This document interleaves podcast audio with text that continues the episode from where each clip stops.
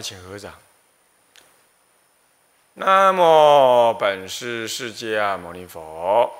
南无本师释迦牟尼佛。南无本师释迦牟尼佛。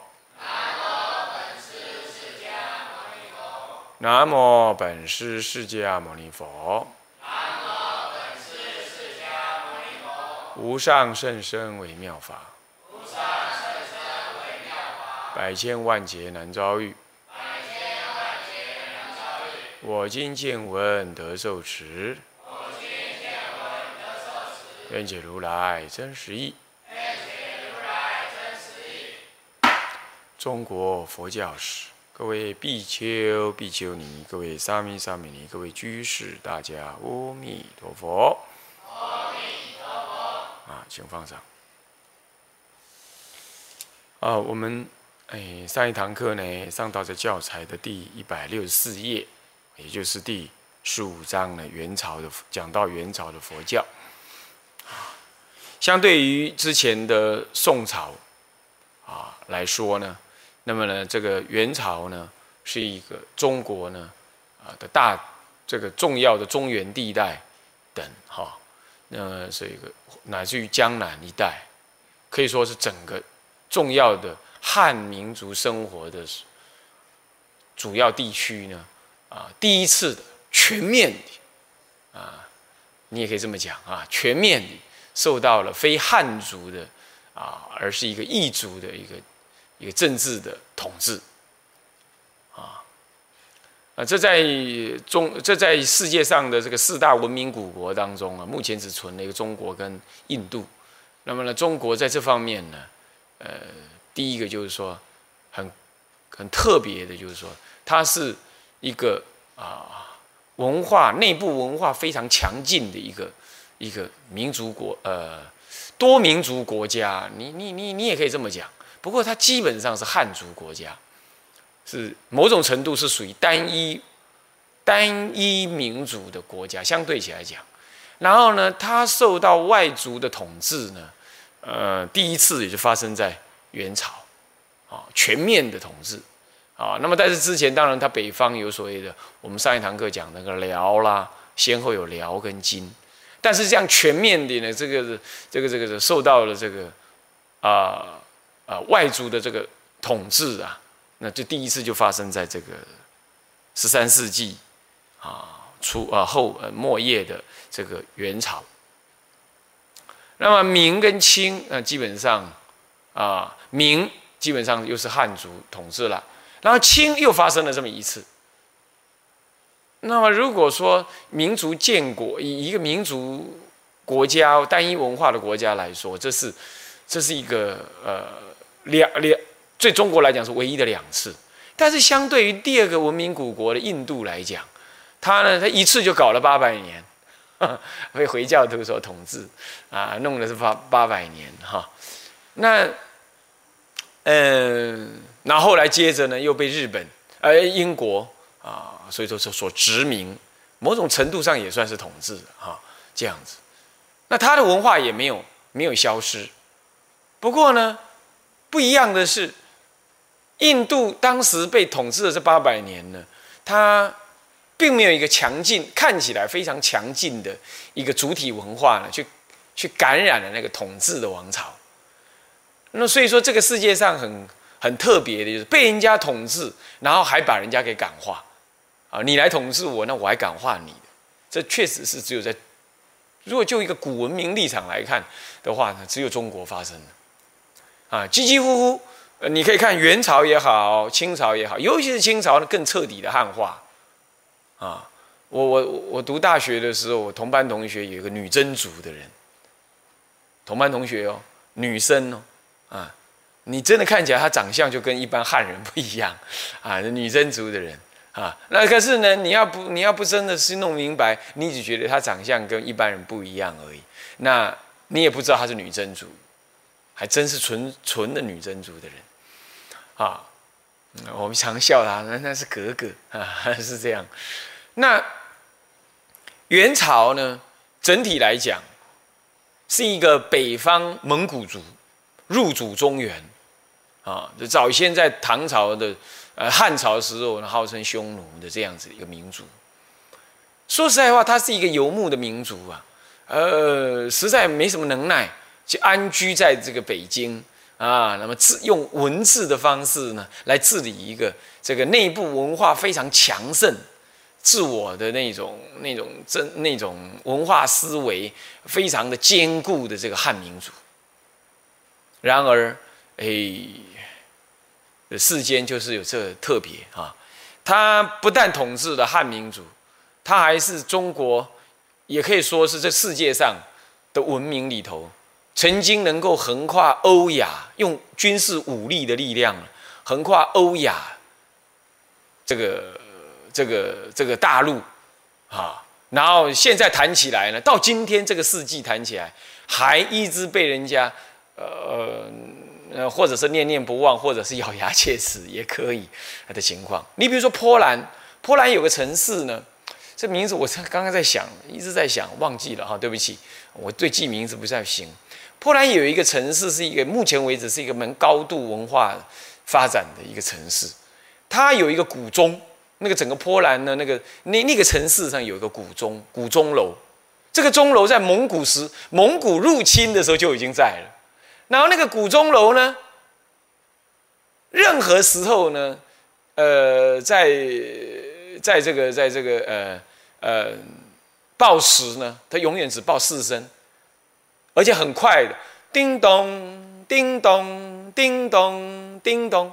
这个跟英国的那个那个什么大教堂啊啊，那么那么呢，西敏寺的大教堂都非常好听的啦，当当，然后呢两声两点就是当当，那个很好听的，那完全不一样。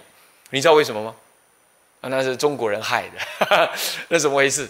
当时的蒙古军，蒙古啊，蒙古人呢，已经打到了这个城市的那个外围了。那么这个城市呢，非常紧张呢，就就在派人伺候啊，在这个顶楼，这个钟楼的顶楼上面观望，随时呢观望。有一天，好像是，好像是傍晚还是什么时候，看到西方，看到东方了，滚滚的红尘呢起来了。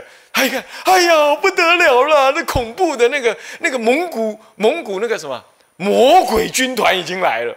这样，他就赶快啊敲敲那个钟啊，在警示着整个、整个、整个、整个那个、那个、那个什么那个城市的人起来捍卫家园了。他就赶快拉，他当然不是拉爆点呢，这是拉紧紧急的。他就叮咚叮咚，才拉第四下，第五下还没拉，一支箭射过来。准到什么程度？直接进入他喉咙，就射在喉咙上。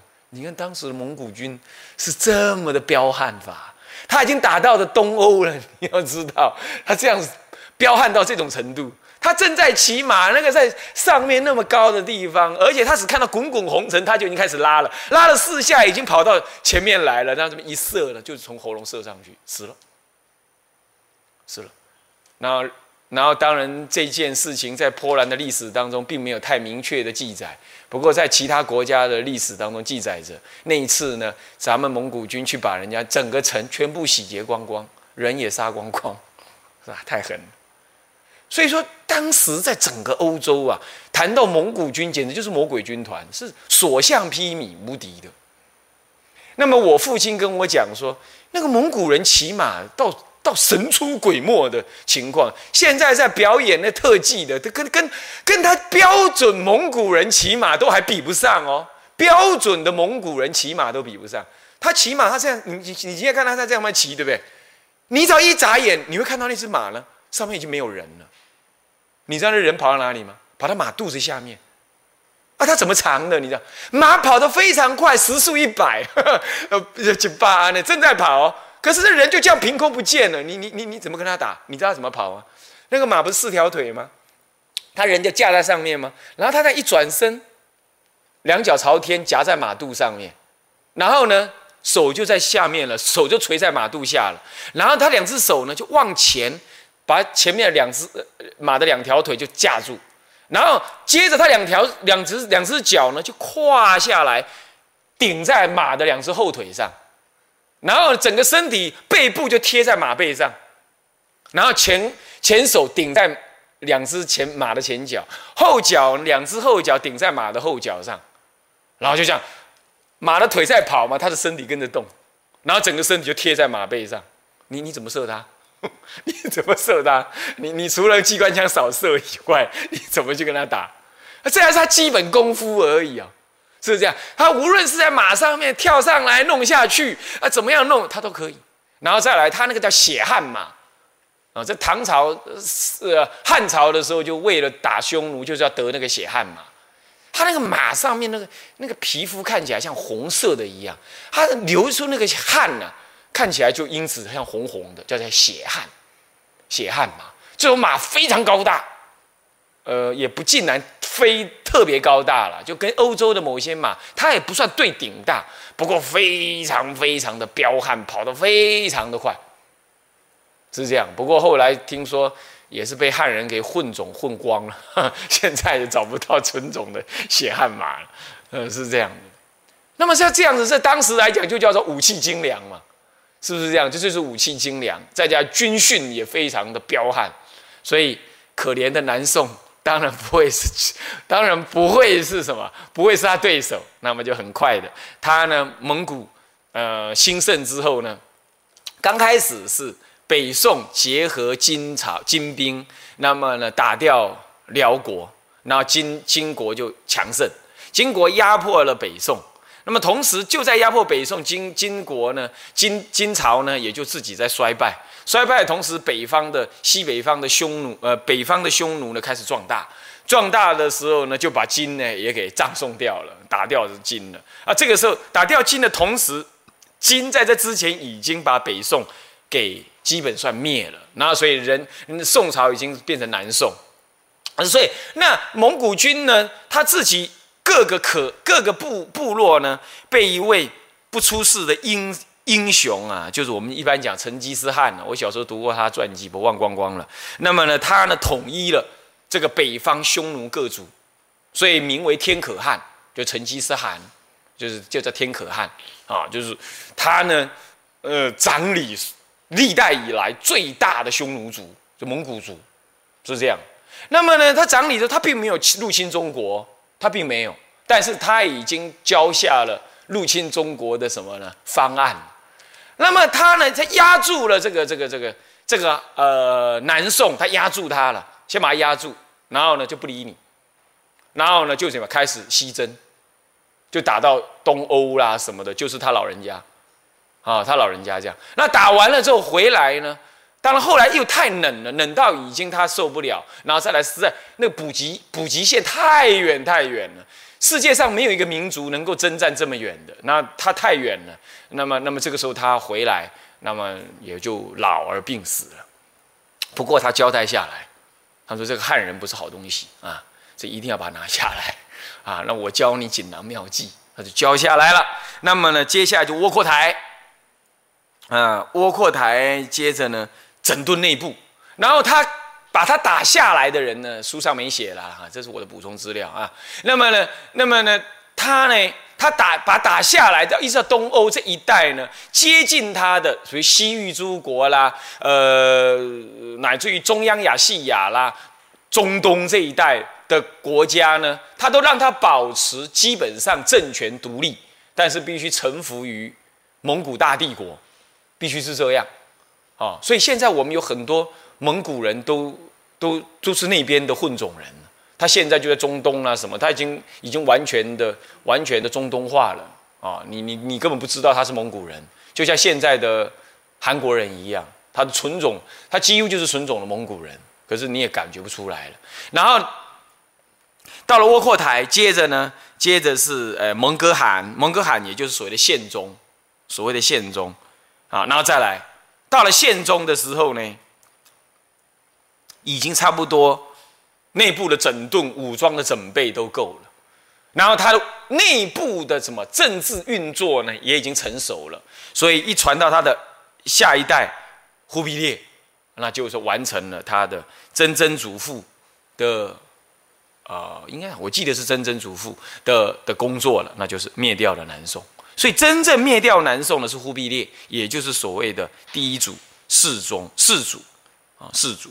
那么从那个时候开始，基本上是一二六零年灭掉的。但他真正在北方称帝，真正灭掉，但是他真正改国号为元，事实上是一二七一年。如果从这一年算起的话，到他灭掉，总共呢是一三六到一一三六八年。其实他整个国家，元朝真正建立国家也不过才九十八，实在是哈，实在是有够难看啊，很短很短。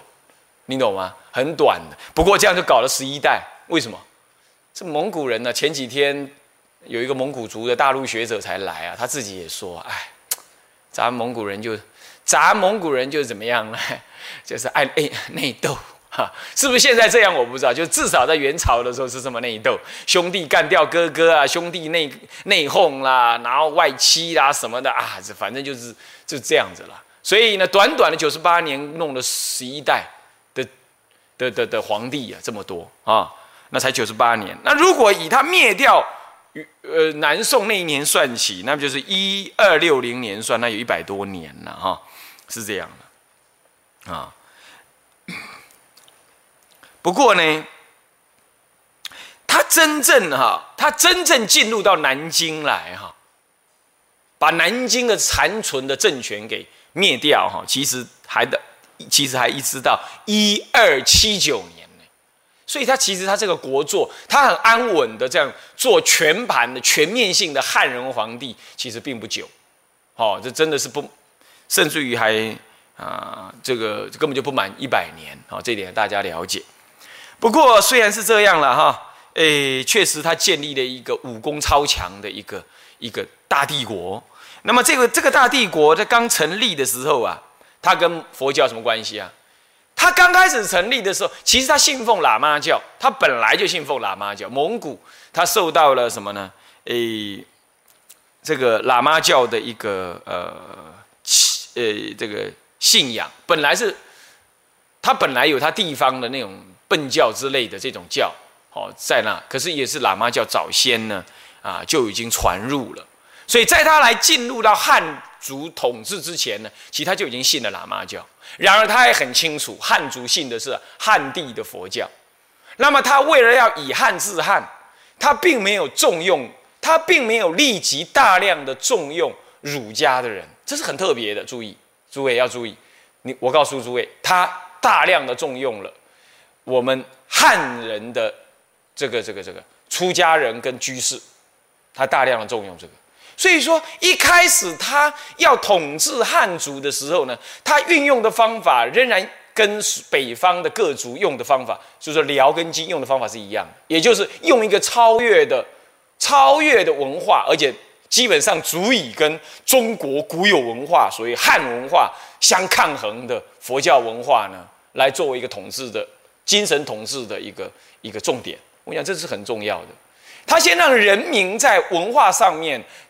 认同、接受，同时呢，他不但这样哦，他还同时运用了这个呃两大系统的出家呃出家人或者是居士，来到他的政权当中了，建立汉人的汉人所熟悉的文官体制。你看看他这样做的，所以历史上来看哈，元朝。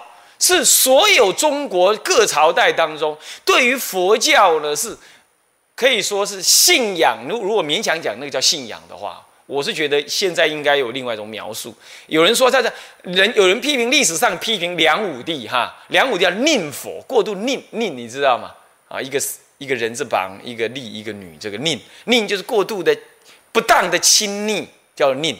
这是一个史学家对于。对于以儒家的立场来讲，对于那个信佛的帝王过度了之后呢，他用了一句，用了一个一这个词哈，是一个有点贬的这种意涵。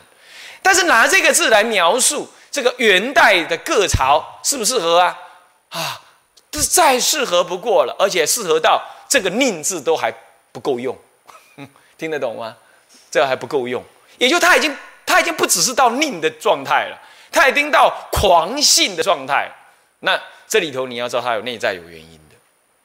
首先就是蒙古人，他一开始他他就重用了这个嗯，北中北方的禅师呢有两大系统，一个呢是曹洞宗，一个就是这个临济宗。临济宗、曹洞宗的什么万松行秀啊，他之下的之下的一些人，你比如说，你比如说最有名的那个耶律楚材，哈啊，那么是很重要的。然后再来，还有呢，呃，这个临济宗的。临济宗的所谓的啊海云应简，这两位呢都是，而且不止哦，是拿他当比喻啊，不止。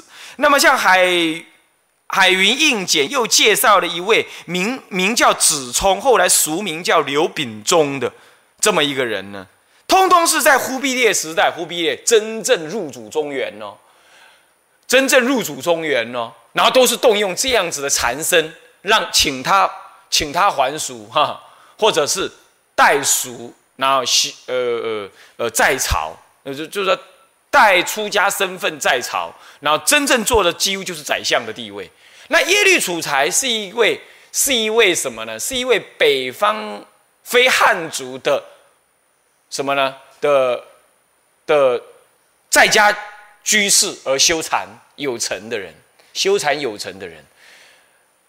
他真的是一位哈，非常非常不是像那种所谓的什么呃什么呃苏东坡啦，呃呃什么欧阳修这些曾经辟佛，苏东坡没有辟佛啦，就像这曾经辟佛的，然后来转入佛教的在朝为官之人，不是哦，他是本来二十几岁，像耶律楚材是本来二十几岁就学佛，而且连续三年参禅有德，有德了之后呢，他自己吃素。不但吃素哦，他曾经已经早先就跟忽必烈呢，在真正建国的时候就已经跟忽必烈在一起。那么曾经宋军曾经围过北京的时候呢，耶律楚材也随着忽必烈一起出生入死。那个时候曾经很穷困潦倒，后来他真正做了几乎就是宰相这样子的一倾国倾城的大官的时候啊，就是所谓的忽必烈已经得到中国了。这个时候有一天呢，这个这个呃呃万松行秀禅师是他老师嘛，是他师傅嘛。到了北京去，顺便去看他。那个时候他已经去请全天下了，这么样一个人，年轻中年人了哈。这耶律楚材去看他，临时去的，刚好看到他吃饭。你知道吃什么吗？两三粗饭，你知道吗？就是属于那种那种壳啊，没有全部扒光的那种粗那种饭。然后两三样菜，一样汤这样子而已，那连这位老师傅都觉得很奇怪，说：“你你你你你现在怎么还需要这样吃啊？”他说：“我曾经在北京这地方呢被围困，我觉得我今天我不应该忘记那件事情。那我我一直我一直就是维持这种吃法。那果然是一个参禅有德、修行很高深的一个人，这样子的人。”进入到一个开元朝开国皇帝的旁边，作为幕僚，作为一个重要的行政官僚，而不止一个，不止一个，这就是宋呃，这就是元代最基础的一个佛家呃国家跟佛教的基本关系，这点诸位要了解，是这样情况。所以说，这元代啊，这那这是这个第一个，那么他运用了这种。所谓汉人文化具有汉人文化或者汉人文官思维的这样子的人呢，来治理国家。你比如说，还有一位这个简印所介绍的叫做子冲禅师的这个人。这子冲禅师这个人呢，在书上都没写的了哈，这补充的有写，你们自己看就好。子冲禅师他在五台山的修行哈。那简直就出口成章，天文地理啦，古典哲学文化啦，当今的政治体制啦，什么无一不晓。那应简跟他一讲话之后啊，哇，你这个出家人是不简单，比大家都彼此都出家人，而且很有道念，修行都非常好。他就说啊，现在啊，这个我看这个宋朝已经没有办法了，那他需要有人帮忙啊。我看他要我找人，我看我找你。然后他为了苍生哈，他怕说蒙古人太凶悍凶狠，来到了中国之后会大杀汉人，打压汉人，尤其是汉人一直有这种，尤其宋儒，他有很强很强的国家意识，这下子不知道杀多少人，不得了。那身为一个出家人，不忍众生苦，所以说很难得。他就说好，以他的长才，就直接到忽必烈身边去，啊，作为进进士。啊，像刚刚的耶律楚材有没有？耶律楚材呢，在忽必烈南征北讨的时候，通通也是耶耶律楚材给予很多的什么，很多呃呃这个呃军事的政治的建议。你比如说，忽必烈部下当中有人建议说，把那个五台山有的有些呃这个咒语声能够念咒语的哈，组织成一旅，那专门的念咒语，让对方国王或让对方怎么样受害。那耶律楚材马上就说不行，他说出家人修道人是慈悲的，他那个咒语不是拿来伤害人用的，是拿来救济苍生用的。那如果他为了功名，他为了某种利益，那他来这样做，那也不是好的修行人，那也不是我们要的，他品性也不好。所以呢，我们无论是从正面看、反负面看，都不需要这种人。从今而后，忽必烈也不敢再要这种人来来干什么了，他也不会再这样要求。不然那时候山西五台山在山西北方嘛，已经是属于忽必烈的统治的的地方了。你要他要你这么做，你也不能不这么做。你看，要有这种这种佛教徒来帮忙啊，你才不会让佛教遭到很大的伤害，人民遭到很大的伤害。那这位子冲禅师后来就叫做刘秉忠，他的翻译翻译的乱七八糟，你也看不太懂。其实同一个人呢，啊，就叫刘秉忠。这个人呢。在家名叫刘秉忠，这个人呢，那也是这样，非常的有才华。那么也是被应简禅师，这是呃简应禅师呢，呃所呃嗯所这个所请去的啊应简了，应简禅师所请去的。那么呢，辅佐了忽必烈啊。那应简禅师本身在他生病的时候呢，忽必烈都亲自到他家里去看他。而到他寺庙里去看他，并且还赐他金杖啦、金缕袈裟等等，表示这个这个这位老禅师啊，也因为介绍了太多优秀的人才啊。哦，当然万松行秀所介绍耶律楚材也是很重要的。那么呢，反正一路介绍很多重要的佛教徒或者是出家人呢，作为他开国的重要文臣文胆。那么就因此让他在很快的时间呢，运用佛佛教的这种方式呢，稳定了整个这个这个这个这个汉人所住的这个地区，汉人所住的他他他所拿下来这整个中国大地，而没有造成过多的这种杀害杀戮的行动。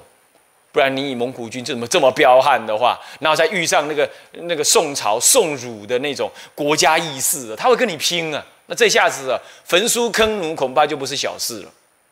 然后再来，也因为这样子，所以在元代啊，这个宋儒这种这种所谓的长有经呃长有政治跟思想主流的这样子的一个整个社会政治形态呢，就在元代，因为由佛教徒直接进入到中央去建立各种制度之后呢，这个宋儒的这种这种掌握。掌握权势的这种就一边倒的情况呢，也就完全的没有了。这整个做大洗牌了，诸位这样了解吗？不然的话，它会一直下去的。啊，明代恢复了没有错，不过那个气数已经不能够连续了。那么这是这样。好，那再来呢？那个在忽必烈之前，哈。他在北方，嗯，还没有还没有完全统一统一中国之前，那个宪宗那个时代，也就是所谓的蒙哥汗，就是忽必烈，呃，就是那个忽必烈之前的蒙哥汗，哦，就宪宗。他那个时候对于他所统领部分的出家人呢，就已经废除了后来宋朝曾经推行的所谓曾经有过推行的什么清闲钱啦、免丁钱这一类的，就对出家人课税的。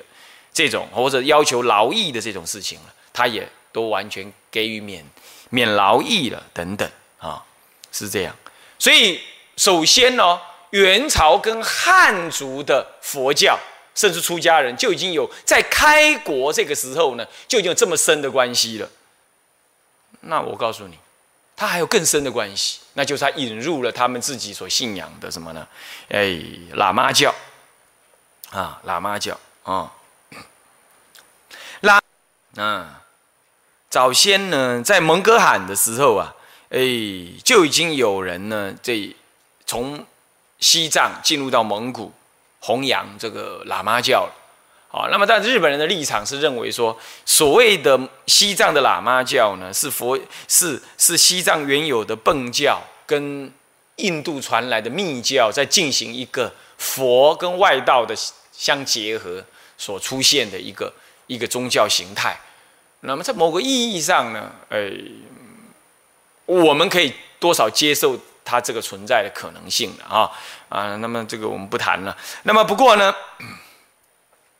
当时啊，诶，因为有这么一位有这位名叫纳摩的这个这位喇嘛僧呢，呃，他统领的这个蒙古帝国境内，当时帝国境内的所有的什么呢？佛教哦，而且他也参政参政，那这就形成了一个什么情况？北方的民族。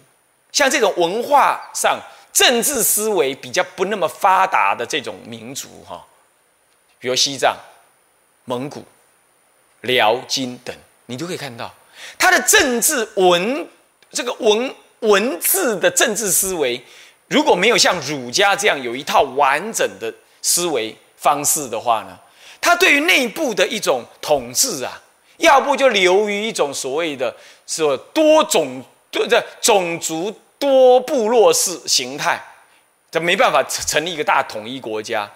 那要不呢，他就要跟所谓的思想具对思想具有强大约束力的宗教相结合。这古来一直有这种情况。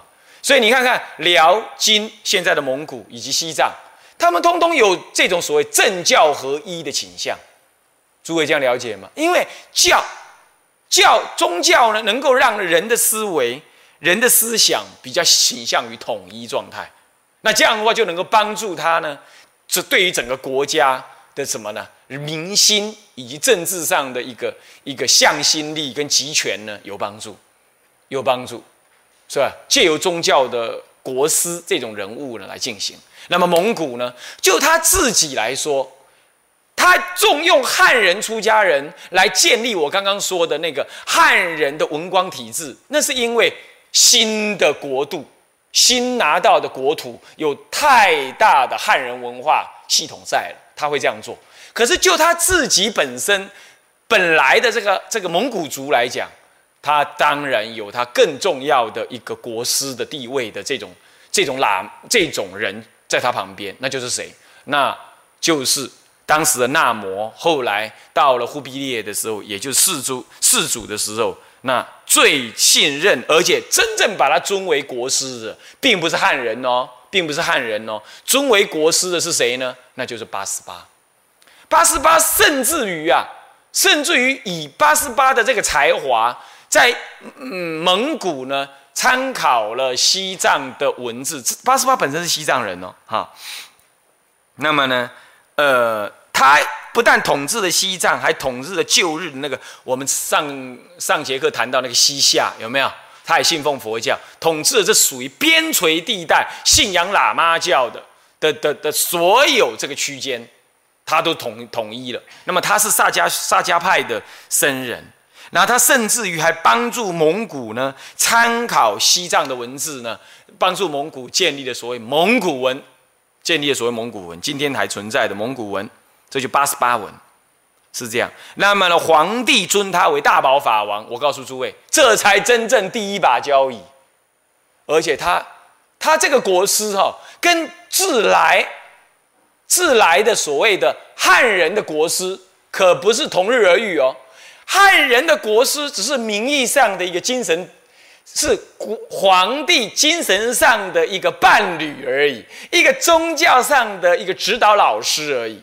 他在政治上是毫无实权，在宗教的操作上多少会有权利，但是即便是对宗教性宗教的管辖来讲，他虽中国人的皇帝名字皇帝之下的国师呢，即便是他对他对于当朝的宗教政策有有影响力，那也顶多是建议。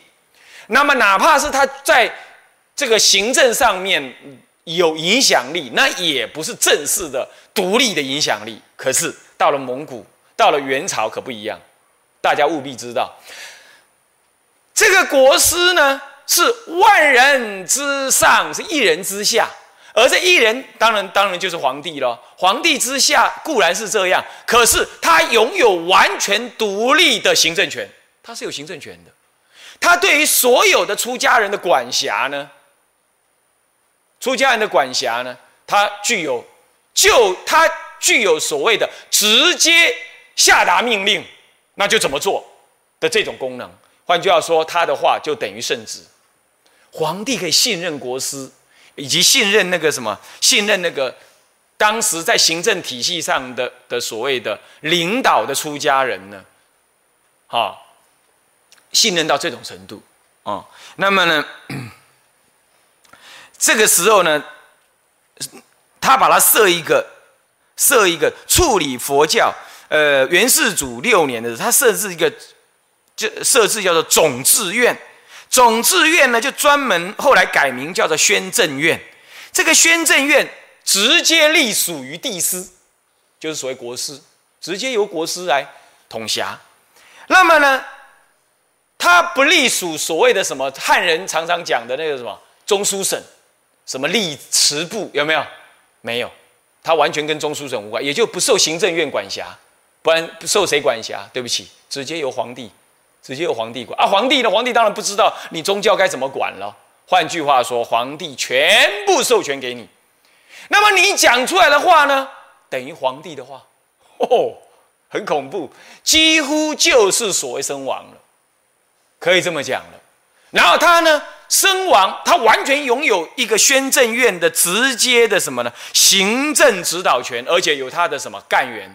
下面有他直属的、直属的下面的呃，这个、这个、这个成员。下面有成员，宣政院以下各包括宣政院在内呢，中央有宣政院。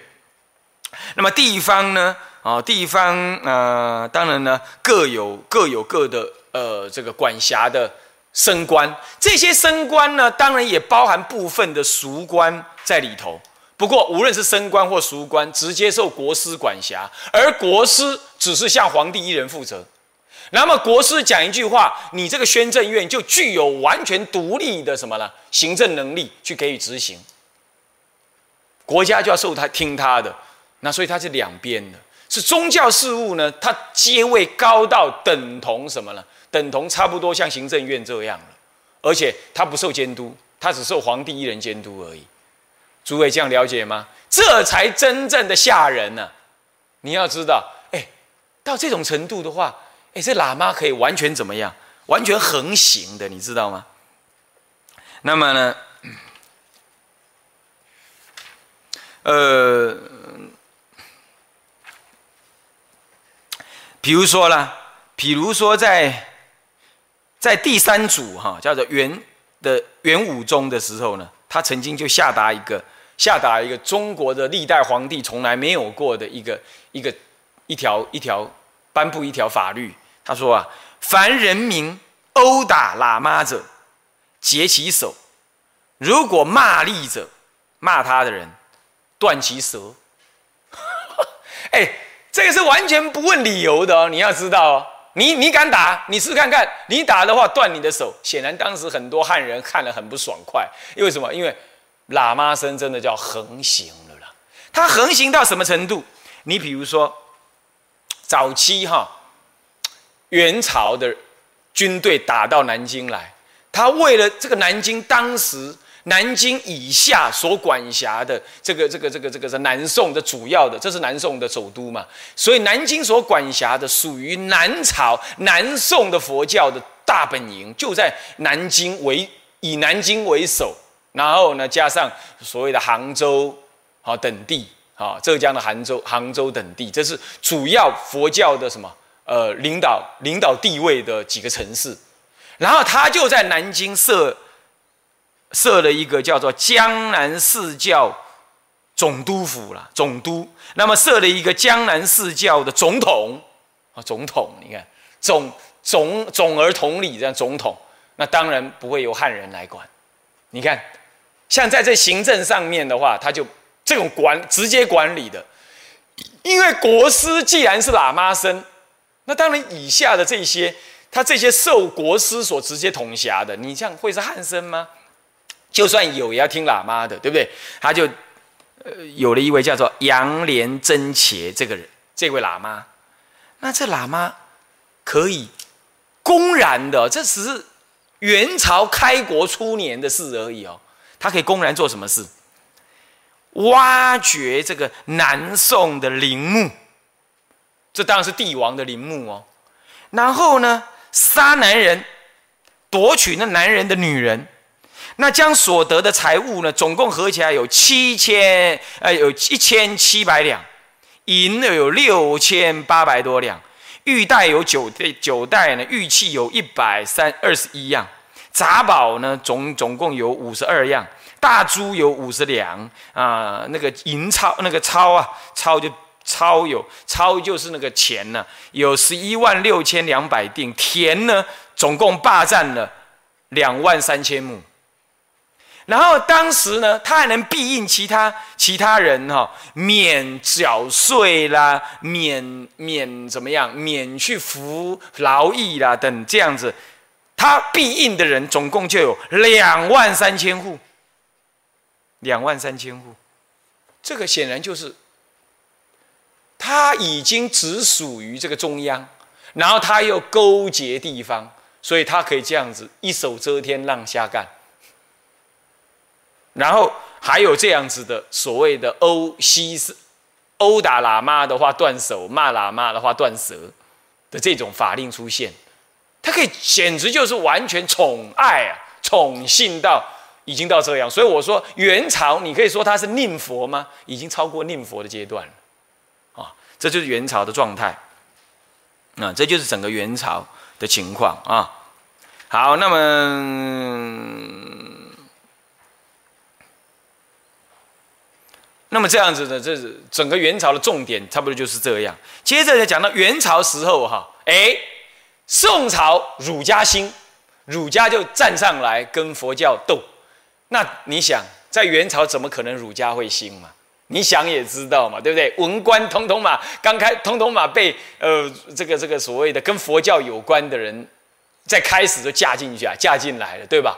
所以说，再来，他又是一个外来文化，他也他绝对会尊重儒家，但绝，但是他却不会那么甩儒家，尤其是他这么样信任佛教的，包括喇嘛教的时候呢，他不会像其他的，像辽跟金呐，还那么重用儒家，那尤其不可能像汉帝国的宋朝这么重用儒家，所以儒家那个时候是站不上来跟佛教斗的，那你想会是谁？你说他没有儒家，那将是道教了，没有错了，是道教。可是你要知道，凭什么道教能出来？因为道教也是注重消灾、相福、拜拜求平安。对蒙古人这种比较低的文化来讲的话，他本来治理国家就动用了宗教这种力量那今天他打进了中国，对他来讲，佛教固然很好了。可是他并没有注重在对佛教的多多深刻的理解，实在来不及了。以前坐在马背上面，风里来浪里去，已经都很不简单了。今天能坐在椅子上面好好的管国家，都已经很难得了啊！吹冷气、写公文啊、批公文，这已经对他来讲已经是亚多病的，基本上亚修病，本来就很不容易了。你还叫他研究佛法，那那那交给喇嘛和国师去干就好了。所以说他。并不会去注重这个，那这个时候呢，他会注重什么？消灾、相福这一类的事情，懂我意思吗？增加福报这种事情，哎，道教也能应付这种需要。所以，在这个元朝啊，道教也受到了支持。那么我们之前不是说过吗？曾经有个全真教，有没有？道教也在讲。也在讲三教统一的和融合的这个全真教啊，嚯，在北方也得到了很大的一个什么呢？呃，兴盛的啊，兴盛的呃的地位。那么他大起来了之后啊，他还哎，人就是这样，人他你不行的时候啊，你还不会作怪。你你一壮大起来，他就看看天下有没有谁是我的敌手的。啊，一看，哎呀，就是佛教，他又要开始呢，又要过作怪了，要编假的经典，然后画一些虚莫须有的那些。就像佛教的变相图一样，然后呢，在民间广为宣传说，哈，佛教根本是低俗的，是被我们道教所度化的这一类的，甚至于还画那个佛，哈，去去洗他们的虚拟出来的一个一个仙，哈的脚，你知道吗？画一尊佛去洗他的脚，那这个这真的，他真的是真的瞎掰了。哇，那弄到这种情况的话呢，那那个。那个呃，甚至于呢，他在宪宗的时候，用鼓动这个道教徒啊，嗯，去侵占佛寺四百多间呢，毁掉佛像，宣扬这个老子画胡经，老子来画佛就对的了啦。啊，还有老子八十一画图等等。这个时候呢，这少林寺有这么一位义解僧叫福玉的这个这位沙门呢，气不过。不过，肯跟中央也很有关系，马上告到中央那里去。那这个这一告到中央去，终究元元代，终究在政治体系上面，它是跟佛教特别有关系的。我刚刚已经不是讲了吗？好，那直接重用国师嘛。那么这种情况传上来了，他不能不能不办呢？那么开始在地殿当中呢，就辩论。辩论了之后呢，这个这个忽必烈还。嘿，他这能够做皇帝的人还是有点智慧的。他看一看，说：“那那这这这个你你这道教根本就不行嘛！他辩论马上就输了，他马上做做裁判。那你输了，输了之后把他的经全部给烧光光啊！从今以后不能再那么乱弄了啊！就是伪经不能乱弄弄，那又把它弄了。那所以这样子的道教的气焰是是这样才压下来。所以说呢，这个佛教在中国哈。”这个左打道教是右 K 儒家，然后然后呢，他本身是讲求和平，可是人家惹他的时候，他他是有办法自卫的，自我保卫的。哪一个朝代他就没有输过？不要在这个朝代输了啊！呃，被人家污蔑，这就不行了啊。那么这样的情况呢？不过当然呢。因为道教仍然，他为了求生存，还是要跟当权者，所以得到呃妥协，所以他还是继续进行所谓的呃这种消灾的工作了。所以元代呢，也并没有对道教进行除了这样子事情以外了，也并没有对道教进行太大的压抑。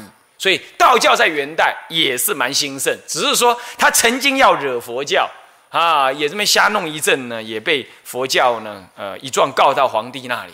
啊，那么有那么受到压抑了，是这样，啊，好，那么不过呢，我们可以知道哈，这个元代啊，在元代其实禅宗一样，这个这个灵济，这个灵济朝动很兴，然后呢，同时对于佛教史的研究。继承着宋朝，仍然继续不做的不错。护法论、护教论呢，也被整理了，整理起来。因为当时不是道教要来破吗？那么要来破的时候，进行的还还侵犯四四五百间寺庙的话，对佛教已经很严重了。所以佛教也开始有了护教论，又再次的出现。好，护教的言论也再次出现。再来呢，重修清规，重修清规呢，这个在元代也进行了。还有天台华严法相律宗等，都各有其人在心在弘扬，这也是依着当时北方辽金的佛教，其实呢，易学都还蛮新的，在北方。那么到了南宋，南宋本来宋朝本来呢，这个天台跟禅天台也就不错，加上北方的华严，还有净土宗跟律宗，北方的律宗也都一直不错，山东律宗都很新，在当时，好。好，当时的辽金时代，律宗很兴，所以律元代律宗都还有，律宗都还有啊。那净土宗呢，是由天台跟禅宗，哈，还有这个天台跟禅宗的主要的弘扬，也继续在弘扬着。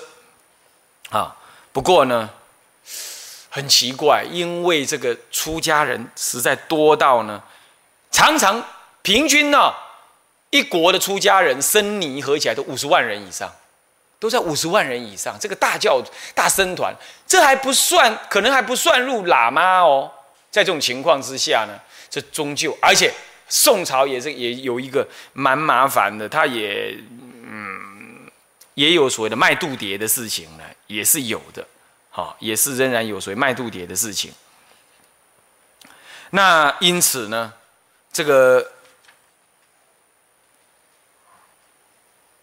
教团过度的强，过度的大，里头人就杂。那么再加上宋朝本来就有念佛结社，这念佛结社啊，后来就转恶化了，因为被利用而转恶化了。结果呢，这个就形成了什么呢？形成了所谓教匪，借由宗教来叛乱。啊，而这个情况也就引出了什么？引出了所谓朱元璋后来建立明明朝，有没有？明朝其实它就是白莲教。为什么它叫明朝？你知道？明教，白莲教有好多种名名字，其中一个叫明教。明教，他就是明教里头的人，真的还是真的？金庸写的那个 那个里头是有点根据的哈。明教真就是明教。啊，他就是宗教匪徒，我告诉各位，是这样。然后他完成了建立汉人大帝国，就这样引出来的。所以整个元代的佛教，我们就介绍到这里哈。那么可见呢，这元代最后竟然就败在他的一个宗教、宗教、宗教、宗教的这个这个叛乱当中。哦，所以说宗教这样子实践呢，也不能够太过了哈，是这样。好，我们就先讲到这里哈。好。向下文长，赋予来日。我们回向：众生无边誓愿度，烦恼无尽誓愿断，法门无量誓愿学，佛道无上誓愿成。自归依佛，当愿众生体解大道，发无上心；自归依法，当愿众生深入经藏，智慧如海。自归一生，当愿众生同理大众，一切无碍。愿以此功德，庄严佛净土，上报四重恩，下济三途苦。若有见闻者，悉发菩提心，尽此一报身，同生极乐国。南无阿弥陀佛。南无阿弥陀佛，南无阿弥陀佛。